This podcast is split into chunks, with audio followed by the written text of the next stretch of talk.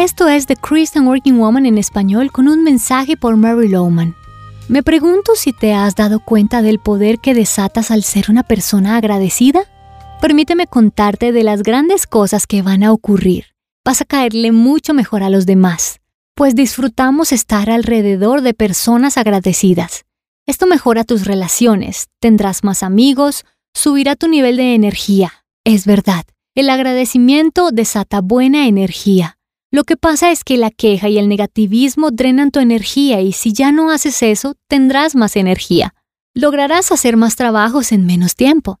Serás un mejor empleado que a su vez hará más feliz a su jefe. No voy a prometer un incremento de salario, pero quizás es posible. Bajará tu nivel de estrés. No estoy inventando. Ser agradecido te permite pensar en las cosas buenas de tu vida. Esto evita que pienses en todo lo negativo. Es como una válvula o una olla de presión y verás bajar tu nivel de estrés. Tu cara se verá más bonita o más guapa. Piénsalo, te verás mejor si no andas preocupado o estresado. La preocupación y el estrés causan líneas de expresión que a su vez nos hacen ver más viejos. Entonces te vas a ver más joven. Mejora tu postura. Te paras mejor cuando andas agradecido.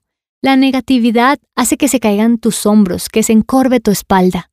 Hay poder en la gratitud, tienes mucho que ganar. Pero más allá de todo esto, la razón más importante de ser agradecido es porque darás el honor y la gloria a Jesús como Él merece.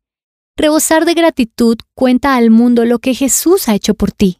Eres un buen embajador sin mencionar que tu corazón agradecido complace a Dios. Es por eso que quiero insistir en que adoptes la palabra gratitud como tu palabra para el año 2022. Gratitud. Enfoca todo el año en esta palabra. Oro hasta que sea parte de tu vida.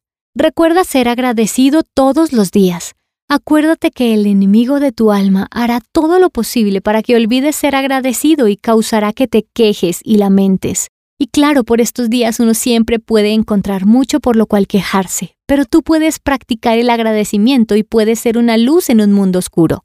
En verdad quiero animarte a hacerlo. Espero que recuerdes practicar la gratitud todos los días de este año. Encontrarás copias de este devocional en la página web de christianworkingwoman.org y en español por su presencia radio.com, SoundCloud, Spotify y YouTube.